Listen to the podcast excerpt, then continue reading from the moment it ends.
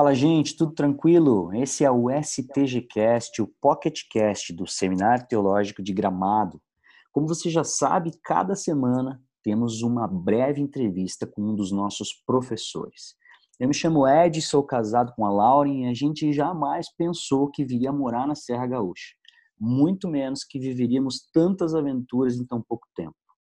Em tempos de crise na saúde pública mundial, além de tomar todos os cuidados necessários, temos rodado nosso programa residente na modalidade online.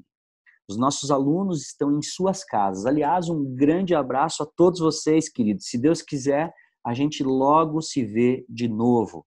No episódio 004 do STGcast, o convidado para a prosa é o professor Tiago Wagner. Como estão as coisas, Tiago, em meio a tudo isso que a gente tem vivido em decorrência do Covid-19? E aí, Ednar, tudo bem? Bom dia, cara. Tranquilo. É, a gente como igreja, a gente como igreja, a gente logo se organizou para isso. No, na semana anterior a toda essa loucura aí, teve um, um, rapaz da igreja que apresentou alguns sintomas e tal, e ele foi diagnosticado com, com corona, né? Então ele estava no nosso meio ali, logo na semana anterior. A gente teve uma conferência bíblica. E, e aí, assim, ele não foi feito testagem e tal, ninguém tem, tem certeza mesmo que o cara teve, mas a gente ficou atento logo a isso e a gente, como igreja, começou a se organizar, inclusive para fazer culto online, todas essas coisas. Então a gente já estava meio preparado. A gente aproveitou dessa preparação para essas semanas aí que acabaram vindo agora, né? Legal. Gente, o, o Tiago é pastor na Igreja Bíblica Unidos em Novo Hamburgo. Ele também auxilia na revitalização da Igreja Batista Bíblica em Campo Bom e dá cursos na área de aconselhamento bíblico. É casado com a Ariane e pai dos pequenos Marina, Matias e Gideão. Eu não esqueci de nada, né, Thiago? Depende até onde é que a gente vai, né? Thiago e eu fomos colegas de seminário entre 2008 e 2009, creio eu. E aquele tempo foi muito bom, né, Tiagão? Obrigado pela presença. A gente fica muito feliz em poder contar contigo em nosso quadro de professores. Para quem está nos escutando, o Tiago lecionou há poucos dias a disciplina Introdução ao Ministério para os alunos do primeiro ano. O Live Beyond, que é, como tenho afirmado no, nos STGcasts, a porta de entrada ah, para os três anos da graduação em Teologia do STG. Mas sem mais delongas, Tiago, vamos às perguntas. Pergunta número um. Que negócio é esse de introdução ao ministério? Será que você poderia nos explicar um pouco mais sobre essa disciplina? É, essa disciplina é parecida um pouco diferente, né, do que ela acabou sendo na prática. A gente brincou até, né, que era para ser a, a, experiência mais uh, vívida, né, que os alunos iam viver, que eles iam vir aqui para a igreja, eles iam passar alguns dias aqui, ver como é que tudo funcionava, ver tudo na prática e ouvir, né, por que, que a gente faz o que a gente faz, né, o jeito que a gente tem feito as coisas. E acabou que veio essa, essa crise aí sobre o coronavírus e tal, a gente foi diminuindo a, a expectativa, a forma como ia acontecer, daí a gente passou uh, para fazer as aulas aí presenciais, daí nem isso no final a gente fez, né, no final a gente fez as aulas uh, online, então, assim, a, a experiência foi diminuindo, mas a grande ideia ali é entender o que, que a gente faz e por que, que a gente faz. Então, é como nós fazemos as coisas e por que, que nós fazemos o que a gente faz. E então ela vai passar, a matéria vai passar aspectos teóricos do porquê a programação da igreja, o funcionamento da igreja acontece dessa forma, e aí como que na prática a gente faz isso, como que a gente coloca essa teoria em prática. Então a gente acaba compartilhando bastante nossa experiência, uh, trazendo aí como é que funciona. A gente tenta ouvir um pouco dos alunos também como é que funciona nas suas igrejas e tentar entender qual é que é a base teórica por trás de cada um dos modelos que a gente tem de ministério. Né. Então é, é ver o ministério na prática e entender por que ele acontece dessa forma realmente na prática. Legal. Vou para a pergunta número dois, Thiago. Por que, que, por que você acha que é importante que todo aluno de seminário uh, seja exposto a uma disciplina como essa? Eu, eu, eu vejo minha prática no, no ministério, quando eu, eu fui para o seminário, eu percebi que eu tinha toda uma ideia de, uma, uma expectativa talvez, né, meio uh, sonhadora, assim, né, meio uh, romântica de como seria o ministério, né, e eu acho que todo aluno quando entra no, no seminário, ele, ele entra com essa expectativa meio romantizada de como que as coisas vão funcionar. E aí ele entra em contato com a realidade e é um choque, né? Não deixa de ser. Então, essa matéria ela, tenta explicar uh, algumas questões e não deixa, não permite que às vezes o aluno seja tão chocado com a realidade do ministério, quando ele está vindo às vezes com expectativas muito irreais acerca do ministério. Então, a importância é muitas vezes a gente diminuir a expectativa, uh, às vezes até a expectativa e tentar entender um pouco da realidade do ministério, mesmo que de forma teórica, mesmo que de forma só olhando né, para o ministério, sem, sem participar ativamente. Mas uh, a expectativa né, no nosso coração ela pode trazer grandes males, né? Então, uh, diminuir um pouco a expectativa e tentar dar um, uma, um patamar de realidade, sem colocar a gente num, num patamar de realidade, ele é importante. E aí vão entrar várias questões práticas, né, de como o aluno deve se portar no ministério, até para não, não enfrentar problemas logo de cara, né? Cara chega numa igreja aí final de semana ah, com um tipo de eh, se, se, postando de uma forma diferente que é esperado dele. Então, as igrejas muitas vezes vão vão ter uma expectativa né, da, da, vida do aluno, da, da a vinda do aluno para a sua igreja e de certa forma a gente quer também como seminário que ele corresponda a essa expectativa da própria igreja. É interessante tu tu mencionar essa questão da postura do aluno no, nos finais de semana, quando ele, quando ele está servindo a igreja local, uh, imagino quantas vezes não aconteceu uh, de alunos, né, ainda imaturos, ainda verdes para uma série de questões, chegarem na, nas igrejas locais e quererem mudar tudo, tudo que caiu na mão dele para ele fazer, ministério com adolescentes, com jovens, crianças, louvor, enfim. E ele vem então com o conhecimento que ele tem, né, adquirido nas cadeiras lá do, do, do seminário e, e, por vezes com uma arrogância gigantesca ele já quer sair mudando todas as coisas, né? Eu fico uhum. pensando na importância dessa disciplina, ainda que uh, num curto período de tempo, algumas horas estudando e, e praticando algumas coisas, mas a importância disso para diminuir um pouco dessa dessa postura, digamos assim, né? Pois é, vamos para a pergunta número 3, então, Thiago. Qual você julga ser, uh, na linguagem popular, assim, o tendão de Aquiles né, do, do teu aluno quando ele precisa colocar em prática uh, os conceitos ou alguns conceitos dessa disciplina em questão? Eu acho que vai muito a questão da, da, da própria expectativa da igreja, né? A igreja, quando recebe um seminarista, quando recebe, talvez até depois do seminarista formado, né? Ela tem uma expectativa muito grande, né? De, ah, como diz lá de 2 Timóteo, né? De que já venha sendo um obreiro aprovado, né? Um obreiro que, né? Fala lá que maneja bem a palavra da verdade. E nem sempre é, né? Às vezes até o aluno vem se julgando dessa forma, mas nem sempre é.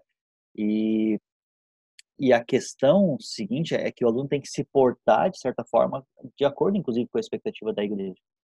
Né? Porque ah, vai, vai ter a expectativa de que ele, ele chegue como um líder. Eu falo isso como um seminarista que um dia chegou na, de volta na sua igreja, assim como um pastor também que eventualmente recebe seminaristas na sua igreja e recebe também seminaristas formados, né? A gente já mandou gente para o seminário, Sim. recebeu gente de volta e a gente tem uma certa expectativa, né? Que o pessoal já tem uma, uma postura de líder, né? Uma postura, uma postura uh, no mínimo de obreiro, né?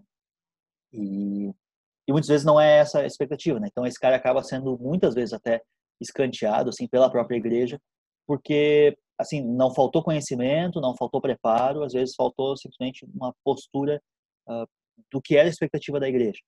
Né? Então isso talvez é um, um, pouco importante. Ah, da mesma forma, né, a, a, forma prática como ele vai se portar, inclusive nas pequenas coisas. Né? Então eu lembro quando eu fiz essa matéria no seminário, uma das coisas que o professor que estava orientando falou foi o seguinte: ele estava orientando como passar o final de semana nas igrejas. A gente tem ministério de final de semana nas igrejas. Ah, não sei no seminário aí vocês têm isso? Temos, temos também. Então, o, o professor lá, ele falou assim, ah, quando for tomar banho, não deixa pelo no sabonete.